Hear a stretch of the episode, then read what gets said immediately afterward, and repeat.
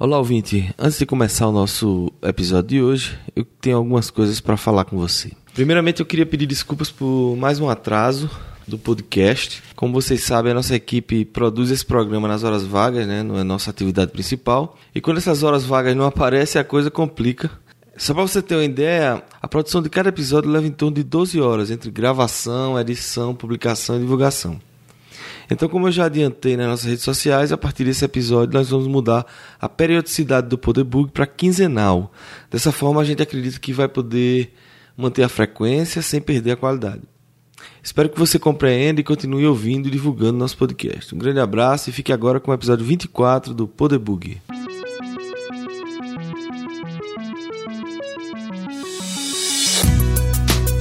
Poderbug debugando o mundo da programação com inteligência e bom humor. Seja bem-vindo ao Podebug. Eu sou Marcelo LV Cabral. Eu sou Vladimir César. E eu sou Luiz Borba. Hoje a gente vai falar sobre um tema interessante, sobre as diversas vezes que as empresas publicam no dia 1 de abril, aqui nos Estados Unidos chama-se de April's Fool, produtos ou serviços que na verdade é, não existem ou são brincadeiras. Às vezes são produtos que a gente gostaria de ter, gostaria que fosse verdade, outros são simplesmente um, uma galhofa. E tem casos em que parece mentira, mas não é. A gente vai conversar um pouco sobre isso. E aí, Vladimir, tu lembra qual é o primeiro assim que tu lembra de cabeça? Pois a primeira vez que eu fui enganado, né, por essas coisas assim. Eu, eu acredito que outras pessoas também de, devam ter lido alguma, alguma coisa na, na internet e achado que aquilo era verdade. Foi o lançamento do Internet Explorer 3. Eu estava esperando o negócio ser lançado porque ia ser o primeiro browser da Microsoft, eu acho que o primeiro browser ever, que ia ter suporte a CSS. Que era uma coisa que eu, que eu tava lendo, que eu, eu tinha achado interessante e queria testar e tudo, só que não tinha browser para para rodar o negócio, né? Olha aí, a Microsoft inovando e você falando mal da Microsoft. Pois é, né? não, assim. Bom, então eu tava esperando o negócio ser lançado, né? E no dia 1 de abril eu tava lá no trabalho e fui na página, como eu já tava indo constantemente, né? Fui na página lá da Microsoft, tinha lá, o lançamento, Explorer, porra, massa, né? Saiu o negócio, tal, vou baixar e tal cliquei no link, 1 de abril. Depois, esses caras estão de sacanagem. Pô, esses caras estão de sacanagem. Porque, bicho, sério, nunca me passou pela cabeça que uma empresa grande, né? Pô, isso foi em 96. Uma empresa grande, né? Pô, Microsoft vai fazer uma brincadeira dessa. Eu fiquei meio pau armado, pô. Vou, fiquei hackearam, lendo, hackearam, né? Pô, hackearam o negócio, sei lá, pô, o link tá errado, assim, eu tô fazendo alguma coisa errada aqui, né? Fui e voltei. Aí eu, pô, esses caras têm um senso de humor perigoso, né? Assim, os caras ah, dizem que tem um negócio e não tem. Assim, levei na brincadeira, porque era uma brincadeira. E, e no final das contas, o, o, o Explorer 3 ele só viria a ser lançado em agosto daquele ano, né? Vocês nunca caíram nenhuma pagadinha de 1 de abril, não? Na verdade, eu caí no, no 1 de abril reverso que o Google fez quando lançou o Gmail, né? E, eles lançaram o Gmail no dia 1 de abril e o texto que eles botaram lá era bem, assim, espalhafatoso tal, mais ou menos no, no, na forma como eles sempre faziam. E eles já ofereciam um giga, né? Ninguém ofereceu isso, nem pago Só tinha. Só pra situar, né? Isso aí foi em 2004, né? É. Tem 12 anos atrás. Pois é, e eu acho, eu, eu me lembro no César, na época que eu tava trabalhando no César, comentando com todo mundo, ah, isso, isso é mentira, não é possível que eles vão dar um giga de graça. Ninguém, a Microsoft cobrava por 2 mega, eles vão, vão dar um giga de graça. Não tem sentido nenhum tal. E depois se tornou verdade. E, e, outra coisa que era uma coisa interessante, é, é, que eu não sei se vocês lembram, é que aumentava, tinha um contador aumentando. É. Era um giga para começar, mas todo dia é, eu me lembro, ele ficava. Lá. Toda vez é, que você entrava, tinha um contador que ficava rodando lá e pois é, aumentando é, aí, o espaço. Aí era mais um indício que era mentira, né? Porque dizer, ah, pá, como é que ele tá aumentando isso aí, né? Aí ninguém acreditou. E, e na verdade era, né? naquele mesmo ano, o, o, o, Google fez outro April's Fool, que esse sim foi verdade, que era um centro de desenvolvimento na Lua, né? Mas esse aí eu acho que ninguém acreditou. Espero que ninguém tenha acreditado. Talvez fosse um, um primeiro de abril, o Gmail. É porque ninguém conseguiu ocupar aquele um giga rápido o suficiente para você ver que não tinha, né? é, Aí deu tempo talvez... para eles correrem atrás. Agora eu acho que a Microsoft fez mais essa brincadeira de 1 de abril do que a Google, né? Não, tinha, não era 1 de abril, não, o Internet Explorer 6, o Windows Vista e todas essas coisas bizarras. Não, era de verdade ou era 1 de abril? O maior 1 de abril que a Microsoft já fez foi o Windows, ME. É, Windows, Windows Millennium, né? Millennium Edition. Que era é, na virada do milênio, né? É, é, Isso aí era pegadinha total, né? Isso aí, se a gente falar de 1 de abril das empresas, né? Mas assim, brincadeira de 1 de abril em ambiente de trabalho, já, já teve muito. Assim, não, não, tem um lugar que eu, que eu tenha trabalhado que não tenha tido um negócio desse. Assim, no último lugar que eu trabalhei, né, que foi no governo, o pessoal trocava, assim, esperava o cara sair, né, para almoço, alguma coisa, e trocava as teclas de posição, né? Tirava as teclas do teclado, então trocava o G pelo H, né? Que está aqui no meio, no meio, né? E, assim, e para quem é para quem é desenvolvedor e, e, é, digita sem olhar para o teclado, isso aí não faz diferença nenhuma. Mas para muita gente tem que olhar, né? Tem que olhar para saber onde é que tá teclando e tal. Então o cara olhava aqui, trocava o G pelo H e olhava porque ele estava escrevendo e não saía, né? não, mas mesmo que você não olhe, você é, é, vai ser estranho quando você olhar pro teclado, né? Assim, você não olha sempre, mas quando você olhar, vai, vai notar alguma coisa estranha. É, e assim, é, e, e, assim o, o, o, legal era trocar teclas que estavam uma do lado da outra, né? Porque o cara, pô, não, é, o R e o T são aqui, né? Mas é, são, mas eles estão na posição trocada. Então esse era um que a gente fazia. Outra coisa que, que, que a gente fez também, a gente assim, outras pessoas, né? Que eu não faço essas Porque você é um cara que serve, é, que não ajuda. Eu não faço negócio desse aí, né? é, uma coisa que a, gente, que a gente fazia era pegar o desktop do sujeito, né? E dava um print screen e pegava as pastas todinhas, né? E escondia, né? E aí, quando o cara chegava para usar o computador, ele via o desktop com as pastas, né? E ficava clicando na pasta que não tem, né? Porque era só o print screen. então, Essa é boa. É, tu falou de mouse, eu vi uma. É, o Windows ele aceita, eu acho que quase todos os computadores aceitam mais de um mouse, né? Você ter dois mouses conectados. Aí com esses mouses sem fio, a turma pegava o donglezinho, colocava atrás do computador do cara, né? Porque tinha desktop, né? E ficava remotamente só sacaneando. Quando o cara tava usando o mouse, dava aquela mexidinha assim, só pra o, o cara não, não acertar o clique dele. E aí o cara começa a pensar que é vírus, começa a pensar que é, é. Né, qualquer coisa que o cara vai desenhar, ou que vai, vai selecionar. Tem um dispositivo USB aquela... que faz isso. Você, você coloca, coloca esse, esse USB no computador do cara, né? E o, o troço fica movendo o mouse um tantinho para esquerda, para direita de vez em quando e digitando as letras nada a ver. Né? o cara E a, a outra que, que eu lembro que a gente fazia era de ligar, isso na época que pô, trabalhava no Brasil, que, que todo computador tinha speaker, né? E que o pessoal ficava escutando música baixinha e tal a gente ligava o speaker do cara no computador do outro sujeito, né? Que tava, que tava já por dentro do, do, do esquema, né? Uhum. Aí o cara botava, botava um sonzinho de vez em quando, sabe? Uhum. Uns waves meio nada a ver. E o cara ficava doido, né? Porque ele ia na configuração e tal, e não achava por que tava tocando aquele som no, no speaker dele. Você via muita gente maluca com esse negócio aí, né?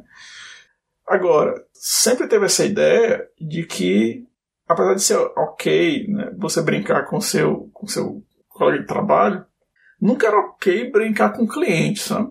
Nunca era ok fazer pegadinha com cliente, assim, porque podia pagar muito mal, né?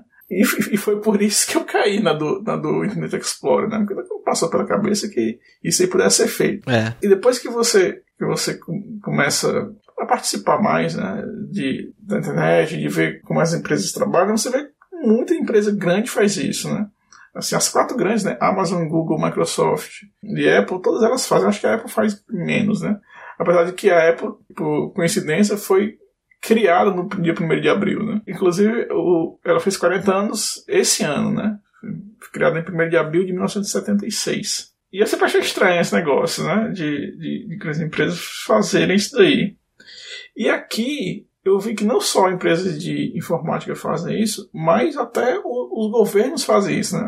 Uma pegadinha que teve esse ano foi do Archives Canada. Foi até o Marcelo que me passou o link. O Archives é. Canada tornou público os documentos do, do Logan, né? que é o Wolverine, que é canadense, né? Exato, e que foi, e que foi vítima do, do, de um projeto secreto aí do governo do Canadá, mas como já expirou, né, eles liberaram aí, tornou Eles liberaram toda, toda, toda a história. Claro, brincadeira, primeiro de abril. Então. Agora, eu me lembrei de um caso de prank desse de trabalho que foi. É, assim, o pessoal de Recife, mais da velha guarda da informática, conhece essa história, porque isso, isso foi muito divulgado lá. Aconteceu com um técnico, na época que meu pai é gerente da IBM, um técnico dele. Né? O cara virou a noite num, num cliente, consertando lá o mainframe. E aí, quando a galera chegou de manhã pra trabalhar, tava o cabo lá dormindo, o cabo pegou no sono. A porta do mainframe aberta, o cabo pegou no sono, né? A turma teve a ideia de fazer um prank com ele, né? E aí a galera pegou, fez silêncio, né? não, não acordou o cara, fechou todas as janelas, pegaram fita isolante, cobriram a menor ra é, rastro de, de luz que podia sair do, das janelas. Os LEDs do computador, o computador mainframe IBM tinha cheio de LED, botaram também fita isolante nos LEDs, tudinho. Ou seja, a sala ficou um breu da forma que se você abrir e fechasse o olho não fazia diferença nenhuma. Aí a turma se sentou e começou a trabalhar fazer de conta que tava trabalhando, conversando e tal, pegando em papel e tal, e conferindo coisa tal, e aí tal, e obviamente com barulho o cara acordou. Quando o cara acordou e abriu o olho e não viu nada, o cara se desesperou, deu um grito, eu fiquei cego! Meu Deus do céu, eu fiquei cego! E tal, e a turma pegou e ligou a luz e, e fez o, tirou onda com ele até o fim da vida. Mas é, é, essas, essas pegadinhas assim são, são perigosas porque o cara pode morrer do coração, né? Teve outra que é da turma do Banorte Conta, lá, lá em Recife, né? um dos maiores bancos, que tinha uma área de TI muito grande, é que foi que a turma, aquela, aquela pegadinha do, da loteria, né? Tinha um cara que a turma sabia que jogava toda semana o mesmo, o mesmo números, né? E a turma pegou e conseguiu descobrir os números que ele jogava, né? Aí fizeram todo um esquema, até com a faxineira do, que, fez, que limpava a sala lá do setor que ele trabalhava tal. Que era assim, ela, ela pegar e ter um papelzinho anotado, os números dele, né? Que é como se fosse, a turma preparou, como se fosse o, o, o jornal, sei lá, não sei como foi que eles fizeram, mas era, era um negócio fake da resultado, né? Acho que era um bilhete fake da, da lotérica que a turma pegou, né? Que é aqueles bilhetes que sai que a turma imprime o resultado. E aí a turma fez ela discretamente, eita, pô, não ganhei e tal, não sei o que. O cara, ah, esse é o resultado, é? É, aí, aí ela entregou para ele, meu amigo. E a turma, todo mundo já olhando, né? Quando ele olhou o papel com os números dele, assim, o cara ficou branco, né? Começou a comemorar e gritar e não sei o que. Rapaz, foi complicado. Esse cara quis dar em gente lá, né? Ficou puto da vida.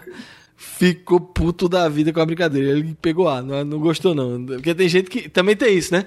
Tem gente que não não recebe bem esses pranks, não. E vocês. Vocês sabem a origem do, desse, desse primeiro de abril? Não, não pesquisei no Wikipedia, não. Wikipedia sempre pronto para é. salvar.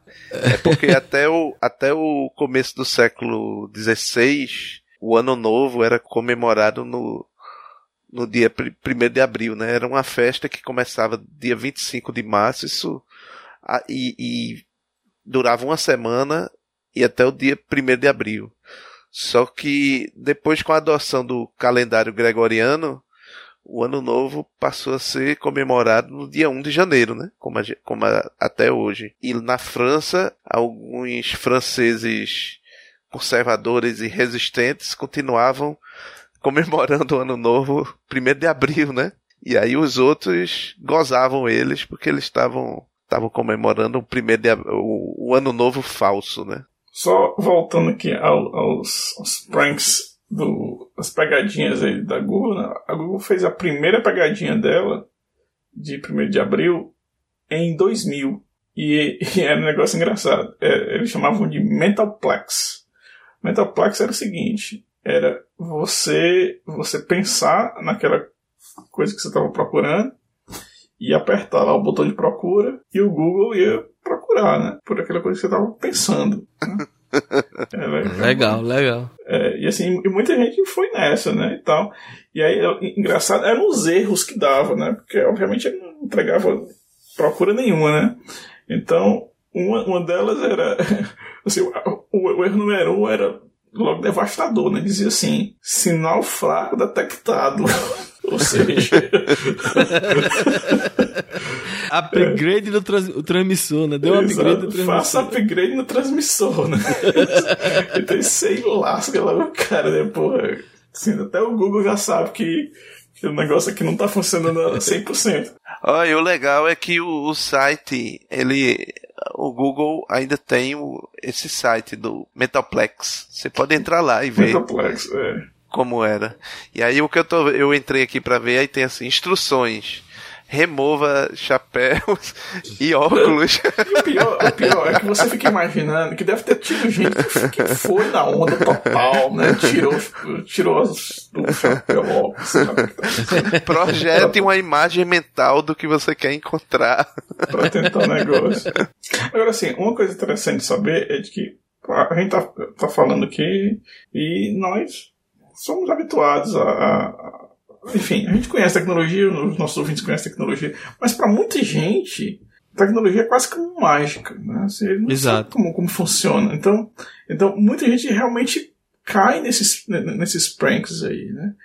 É, por exemplo, tem, tem, tem um prank aqui que eu, que eu separei.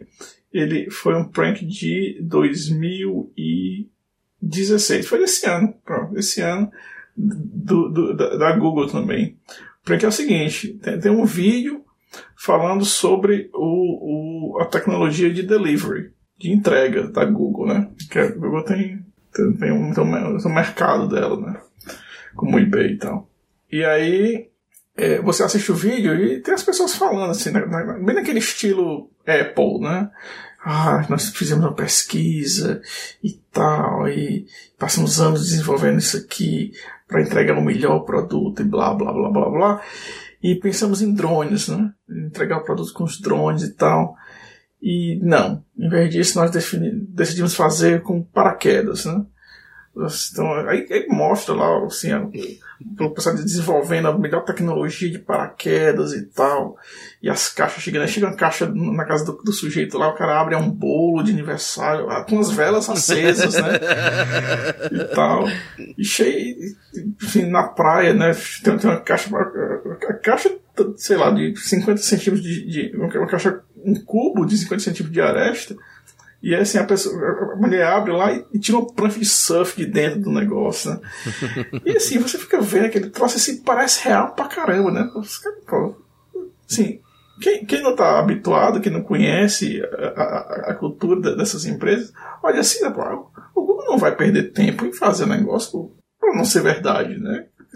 Então, cai, né? Agora ela cai no final desse vídeo, cara, assim, mas e como é que vocês vão entregar esses paraquedas? Né? Vai cair de onde? Ah, dos drones. Aí no final, volta, volta, dos drones. Pô, se já era drone, né? Você é. não faz logo a entrega, né? É, eu pensei que tu ia falar, o desse ano do Google foi mais divulgado, é o do Self-Driving Bike, né? É uma ideia muito inteligente você fazer uma bicicleta autônoma, né? Programa... Ah, o slogan diz assim, programada para cair, né? É, na, na, verdade, o que eu ia falar da, de prank do Google para esse ano foi uma que ela se deu muito mal, né? É, foi notícia em vários, em vários veículos de, de, de notícias sobre tecnologia que o Google decidiu fazer a seguinte brincadeira com os usuários do Gmail, né? O botão de send and archive, ou seja, enviar e guardar né, a mensagem, em vez daquele botão, ele mudou aquele botão e criou um botão chamado Send and Drop Mic. Uh, drop Mic é uma quase que uma expressão dizendo, olha, tá aqui, eu já falei o que tinha pra falar e eu não quero mais saber. E soltou o microfone, jogou o é, microfone. Jogou o microfone, não, não quero mais saber é. do, que, do, que, você tem pra falar, não tô interessado, uhum. né? Atitude bem rude, por assim dizer. E aí, o erro deles, na minha opinião, o maior erro deles foi colocar esse, esse botão no lugar deste outro, porque as pessoas estão acostumadas, né? Assim, a, a, simplesmente clicar um, um, uma tecla de atalho ou usar ali o mouse para clicar direto aqui sem, sem nem ver. O que, é que acontecia quando o sujeito clicava nesse botão? Ele mandava as, aquela resposta que você tinha acabado de escrever para a pessoa e não interessa o que, é que a pessoa ia responder para você. Aquela resposta nunca ia chegar. e você nunca ia ter acesso mais àquela, àquela conversa Aquela também. thread. É. Puxa, Mas ele- eles implementaram isso como feature, não era só uma brincadeira, não. Eles implementaram isso aí como feature para aquele dia. Era para funcionar só como só naquele dia. Só que aí teve um backlash enorme, né? Por quê? Porque as pessoas apertavam no botão por erro, ou sei lá, né? Porque estavam acostumadas a usar aquele, aquela- aquelas teclas de atalho, mandavam aquela resposta achando que era coisa séria e nunca recebiam a resposta. Então, então, então, então teve gente Isso que. pode acabar um casamento, rapaz. Pô, teve gente que perdeu emprego, né? Porque eh, tinha, tinha, tinha um- um- uma requisição do, do, do empregador, do chefe, diz, olha, eu quero isso, isso, pronto, eu quero tal, eu quero que você escreva isso. O cara escrevia, mandava de volta pro empregador e drop make, né? E a conversa estava perdida. O empregador recebia, respondia, dava uma tréplica naquela mensagem, só que nunca chegava no cara. E aí pe- pegou super mal, né? Pegou super mal, Exato. assim, vários casos. Eu não li desses, sobre né? esse, não. Eu não li sobre esse, não. Interessante. É, vários casos desses aí. Então, assim, é, uma discussão que eu queria trazer aqui era assim, qual é o limite dessas coisas, né? Porque é importante ter bom humor, é importante você, você ter, ter uma, uma, uma relação né, de humor com, com, com seus clientes, com seus companheiros de trabalho e tudo. Mas, assim, há de ter um limite para essas coisas, né? Quando, quando, quando começa a se tornar perigoso, e esse foi o caso, né? Passou do limite. O que vocês acham? Acho que o, você, o, o engraçado dessas coisas é que você faz a coisa pra divertir e tal. Agora você só descobre qual é o limite depois que você ultrapassa ele e deu errado, né? Uhum. Por exemplo, né, ne- nessa brincadeira do, do, do Internet Explorer, né, que eu caí né, em no- 96, primeiro, não me aborreceu. Eu Entendi como uma brincadeira. Segundo, não me prejudicou, nem, nem eu creio que tenha prejudicado ninguém, né? Então, assim, claramente eu posso dizer que não ultrapassou o limite, né? Mas é como o Paulo está dizendo, esse, esse limite aí, ele só é ultrapassado quando prejudica alguém, né? A Google não tinha nenhuma intenção de, de prejudicar ninguém, né? Ele somente, vamos dizer, fez o. É, fez uma, uma brincadeira que, que deu errado. Quer dizer, eles não, não implementaram legal, não avaliaram legal aquela brincadeira e, e acabou dando errado, né? Mas. Não, não- evidentemente não houve má fé, né? Essa discussão do limite é muito contemporânea com a discussão do humor, né? Os humoristas versus o politicamente correto. É um pouco contextualizado, né? mantendo as devidas proporções, é um pouco isso, né? Assim, até onde você pode tirar brincadeira e não ser ofensivo. A mesma coisa é numa num, num, num prank desse daí pro sul, né? Você pode ser ofensivo ou você pode, como nesse caso, prejudicar as pessoas por um uso não esperado, né? Daquela, daquela brincadeira que você fez, né? Não é comum aqui, né? Não é tão comum aqui isso. Um outro prank que teve né, esse ano foi o MS-DOS Mobile. A Microsoft fez um app chamado MS-DOS Mobile. E funciona, você pode, você pode se conectar na internet, né? Ele faz o barulhozinho do modem quando está conectando. Mas é pra iPad? é? Pra, é pro Windows Phone. Inclusive, tem, tem um plugin que você pode rodar o, o Windows 3.1 no MS-DOS Mobile. É. Eu, eu- assim, eu achei particularmente interessante. muito útil. É, eu achei particularmente interessante isso daqui, porque eu nunca vi a, a- a Microsoft fazer uma brincadeira desse tipo, né? Onde, onde. Porque isso aqui sempre foi, do meu ponto de vista, pelo menos, um problema para a Microsoft, né? Que é a compatibilidade retroativa. O Windows nunca avançou muito, porque sempre teve que ser compatível com o MS-DOS, né? A primeira versão do Windows que não rodava em cima de DOS foi o Windows 95. É, foi, foi 95, já, já, já não rodava. Mas, É. mas tinha que ser compatível com o MS-DOS, né? É, tinha que rodar aplicações DOS nativamente. Ah, pra não rodar, eu acho que só o Windows 7 que não roda mais. Até antes do Windows 7 ele ainda rodava. É. A maioria das aplicações DOS. é. O Windows 8 já não roda mais a, a, MS-DOS, porque Não, Nem- a turma tem que a turma usa DOSBox, né? Que é um uma versão um DOS para Windows. Mas é, o, o, o, command prompt do, do Windows não suporta mais para aplicações DOS. Vocês estavam falando isso, eu me lembrei de um, um vídeo que tem no YouTube que é o cara documentando o que foi que ele fez. Ele pegou uma máquina atual, instalou DOS, instalou o Windows 1, Windows 1.01. E aí ele começou a usar as pegar as versões de upgrade do Windows 1 para ir atualizando aquela máquina do Windows 1 até o Windows 8.1. Ele conseguiu fazer isso? Ele. Deu, deu um spoiler, deu um spoiler aí. Não, então você vai ter que ver o vídeo. Bom, ele, ele conseguiu. Se ele diz na descrição que ele atualiza do 1 até o 8.1, é porque ele conseguiu. Agora, o, o divertido, a, a, o negócio interessante vai ser o que foi que aconteceu no meio do caminho. É, com as configurações. Ele teve que fazer um backup. Eu me lembro aí. assim, ele faz, ele faz, não, peraí, tem calma. O, o desafio é claro, ele tem que ir atualizando a versão em versão, não pode ir fazer mutretagem não, tem que fazer. Agora, o que é que ele fazia? Ele pegava e mudava alguma coisa na configuração, tipo a cor padrão de alguma coisa, mudava uma cor de algum de alguma janela, mudava coisa e queria ver se aquilo se preservava as, ah, as configurações dele ao longo das atualizações, né? Agora, como é uma coisa praticamente assim, uma coisa bizarra, né? Você sair do 2 e Windows versão 1.0 até o Windows 8.1 deve ter muita deve ter muita confusão aí no meio. Agora a gente falando de prank e você falando desses Windows velhos aí, eu me lembro que quando eu trabalhei na Origin, a gente usava o Windows 3.11 for Workgroups. Não sei esse aí. Que era o, Windows, o primeiro Windows que dava suporte a redes. E a gente compartilhava diretório e tal. E aí, o prank padrão lá da gente era o seguinte: era se o cara deixava a, a, o computador dele desbloqueado, ia no banheiro e não bloqueava, a galera ia lá e compartilhava rapidamente a pasta Windows dele. Porque não tinha toda essa segurança que tem hoje, né? Mas o cara dava um share na rede. Aí beleza, aí você calmamente na sua máquina, pela pasta diretório compartilhado, né? Que não era pasta que se chamava naquela época ainda pelo diretório compartilhado, você chegava lá e editava o win.ini, que toda a configuração não existia registry, né? Toda a configuração do Windows era no win.ini e no system.ini. Aí no win.ini tinha todas as configurações de cores das janelas, do cursor, qual era o cursor que usava, que cor era a borda da janela, que cor era os botões, a, o fonte e tudo mais. Aí a gente tinha já um scriptzinho que a gente dava um replace all para tudo preto.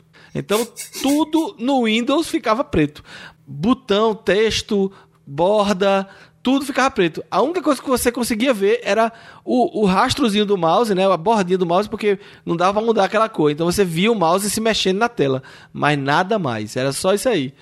E na verdade, ele não notava imediatamente, porque só na próxima vez que ele desse o boot é que ia acontecer isso, né? Porque ele, o, o win.ini só ia ser lido na próxima boot.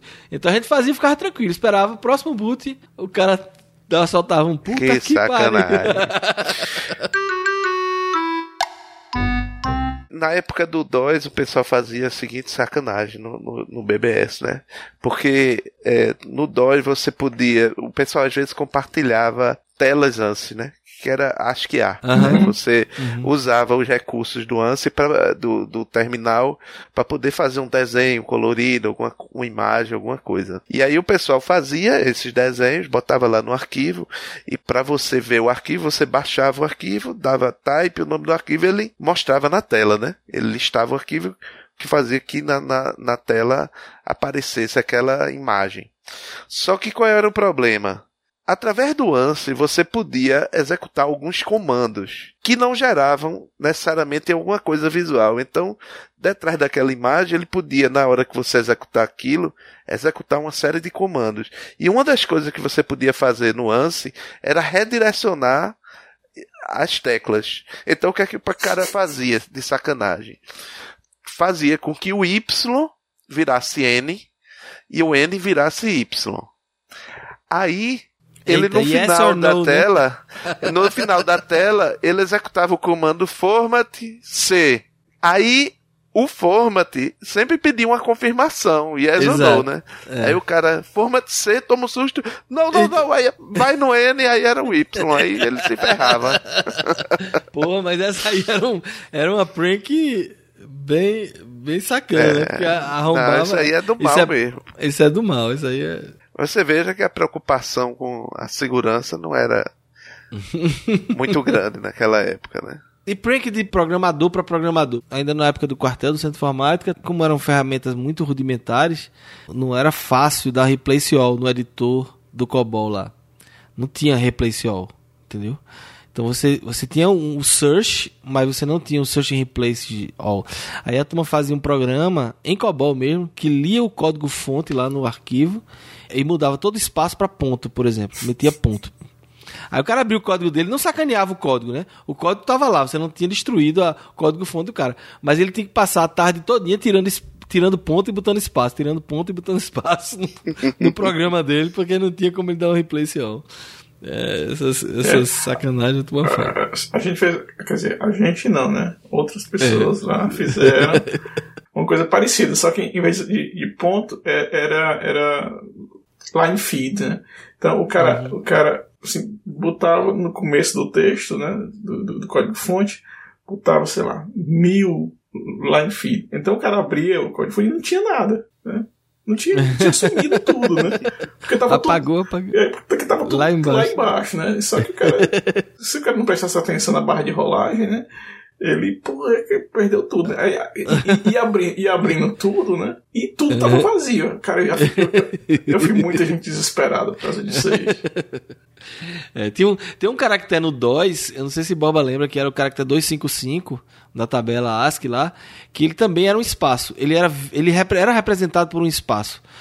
É, visualmente. Porque tem uns caracteres especiais no início da tabela ASCII, que alguns são BIP, outros fazem outras, outras coisas. Tem um caractere 10 e 13, que é o, o enter, mas é, visual, os caracteres dos caracteres visuais tem um caractere 255. E esse caractere 255 a gente usava para proteger diretório, né? Mas a gente também usava para sacanear, renomear o nome do o nome do arquivo do cara e botava esse caractere 255 no final. Aí o cara não conseguia abrir o arquivo, entendeu?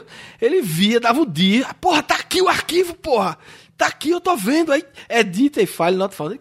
Como é que pode? O arquivo tá aqui, tem uma merda. E não conseguia copiar, não conseguia fazer nada. E o cara ficava desesperado. Porque esse caractere 55, depois que eu descobri ele, eu protegi meus, meus softwares em Clip, em, em Fox, era tudo com ele. O banco de dados ficava dentro desse de um diretório que tinha esse caractere 255. Então, programaticamente, você adicionava e ia conseguir abrir o arquivo lá, né? Mas evitava que o cabo fosse lá fuçar tal, como aconteceu comigo de... É, não sei se eu já contei essa história aqui no Poderbug. O, a gente, eu fui... Tive que viajar para João Pessoa porque o sistema do hotel tá, caiu. É um sistema que a gente fazia em Fox.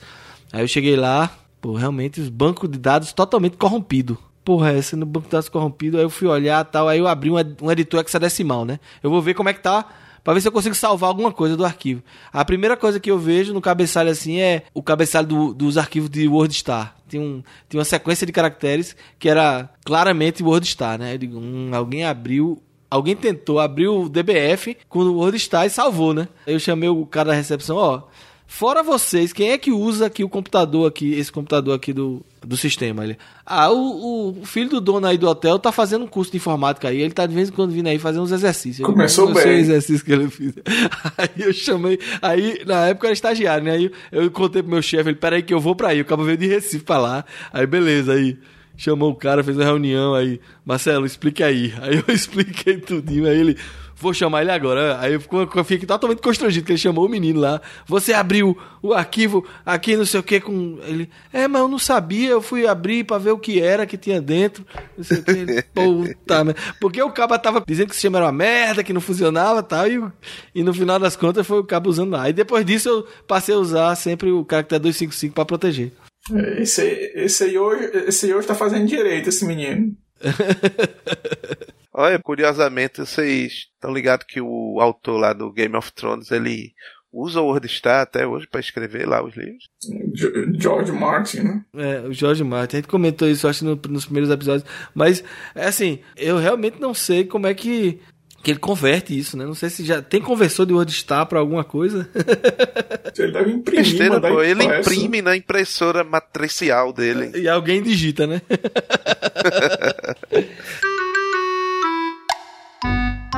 na época do auge do desktop publishing, né? Ventura, PageMaker, É, eu trabalhei muito com essas coisas, fazendo jornalzinho, de colega de, da, da, turma do colégio. Eu fazia muitas dessas brincadeiras né, de, com desktop publishing.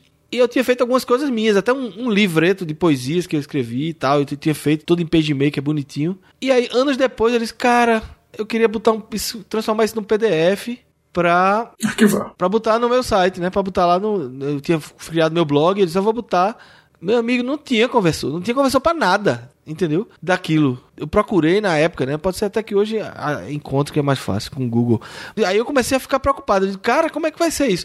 Porque a humanidade gerando todo essa, esse, esse volume de informações usando formatos de arquivos, né? Com o WordStar aí, por exemplo. E aí você vai pegar um, um arquivo antigo e não tem como ler, porque está no formato. É, em formato bom, já, é, é, é, já tem informação demais. A gente pode arcar falar, né? perder algumas coisas. Não, mas, mas, mas, hoje a gente tá vivendo aí sem a poesia aí do Marcelo. Tá, tá não, eu consegui, eu consegui. No final das contas, eu, eu consegui. É, eu tinha uma versão PostScript, que, é, que era um formato que ainda hoje eu acho que é usado, que é para que já é um formato para impressora, né? Eu consegui um conversor de PostScript. Aí ele não ficou bem formatado, mas aí depois eu formatei direitinho. Tá lá no meu, quem quiser visitar no meu blog lá, tem lá para baixar meu, meu livro de poesias. Hum, não sei se é um bom negócio, não. É, mas eu tinha 19 anos, né? Então realmente não. Já que a gente divagou o suficiente do assunto é. principal, então só para piorar um pouquinho. O título desse, desse episódio vai ser primeiro de abril, pranks e tudo mais. E tudo né? mais. É.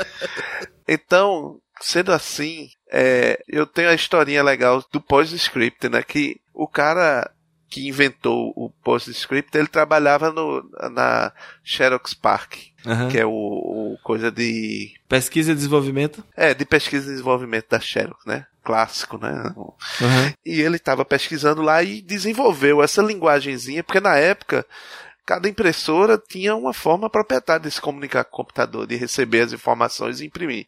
E uhum. ele criou essa linguagemzinha que seria, pô, com essa linguagemzinha aqui você imprime qualquer coisa. Então, uhum. ele fez esse produto e apresentou lá. Ele teve a oportunidade, chegou num estágio que ele teve a oportunidade de apresentar isso para os diretores da empresa, tudo. E foi um sucesso fenomenal. Todo mundo adorou, aplaudiu ele, ele ficou muito feliz. Aí, quando acabou a reunião que ele apresentou, ele chamou o chefe dele e disse: E aí, posso convocar a imprensa para já fazer um anúncio do, do post-script. Acho que até naquela época tinha outro nome antes de.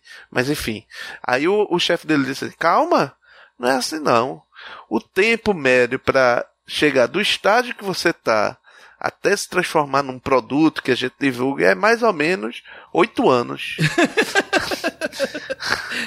Aí dentro dos processos lá da Xerox, né? Então, nesse momento ele se demitiu da Xerox Park e fundou a Adobe.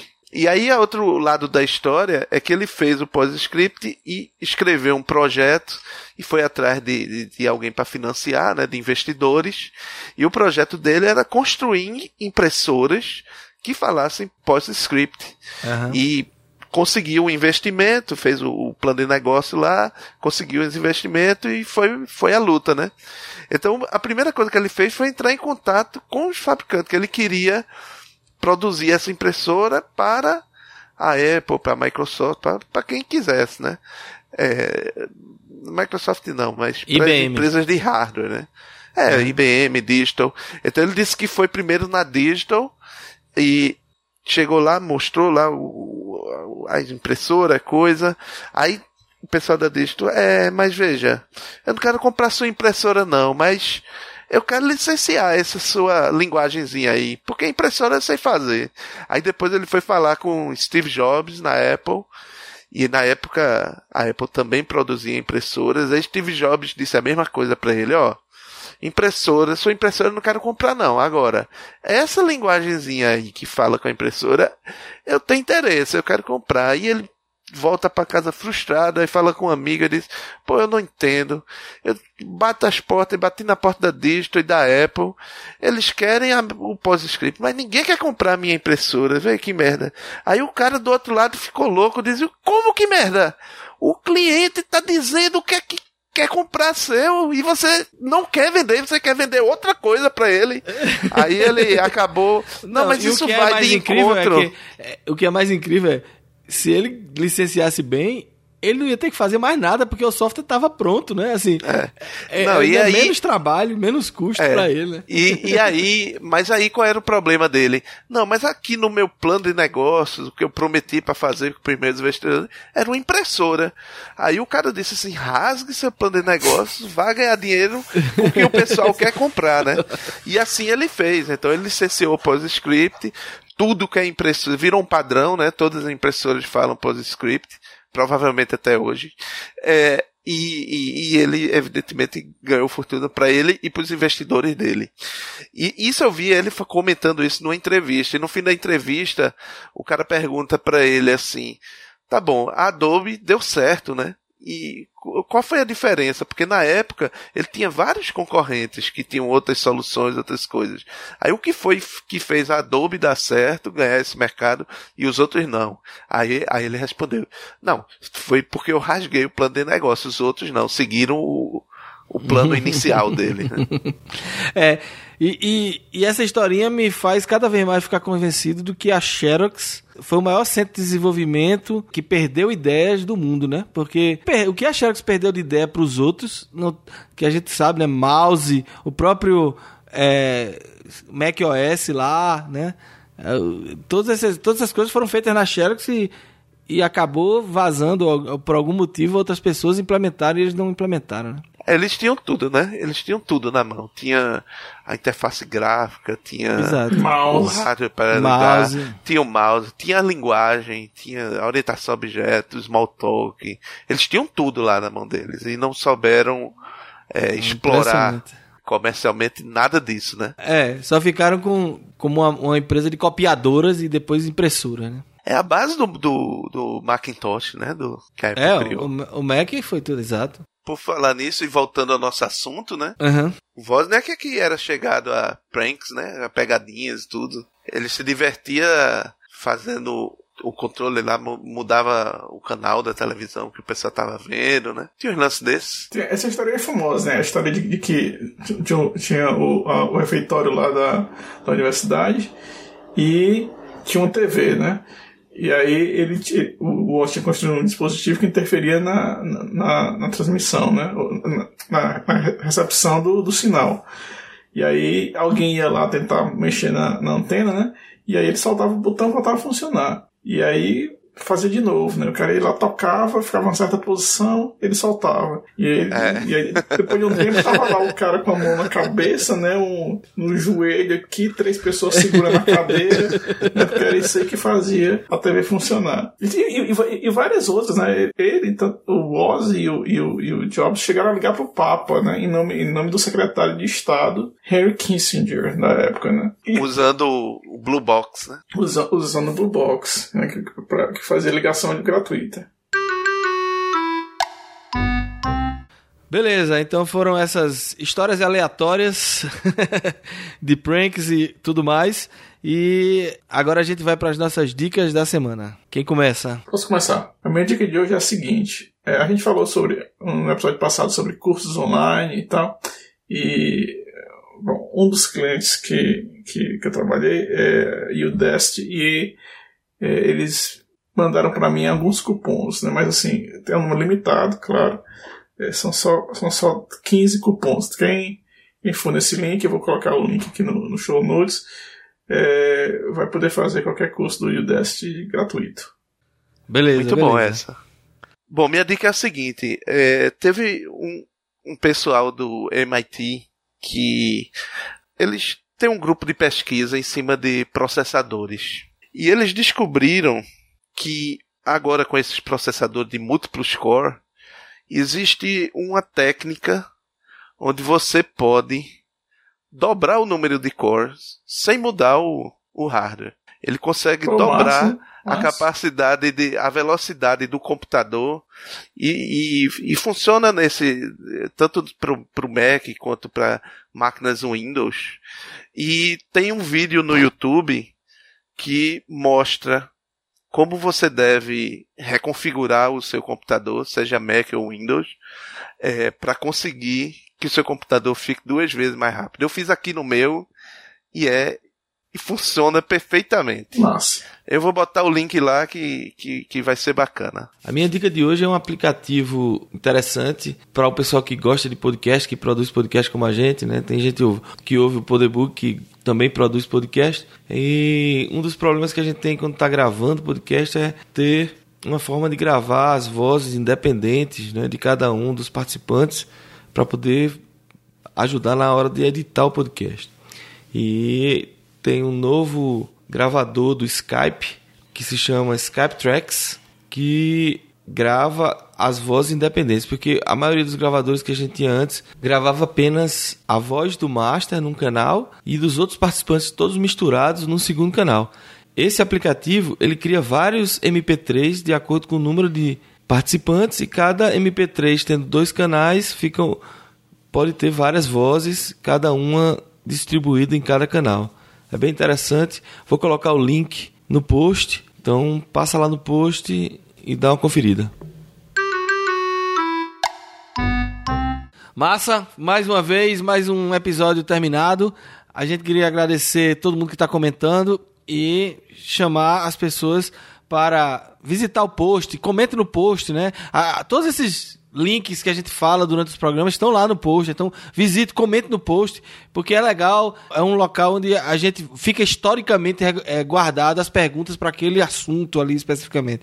Então, uma boa dica de hoje no, no episódio, eu queria que a, a, turma fosse lá no post, comentasse sobre o episódio, né? E clique lá nos links, tem muitos links que a gente comentou hoje aí.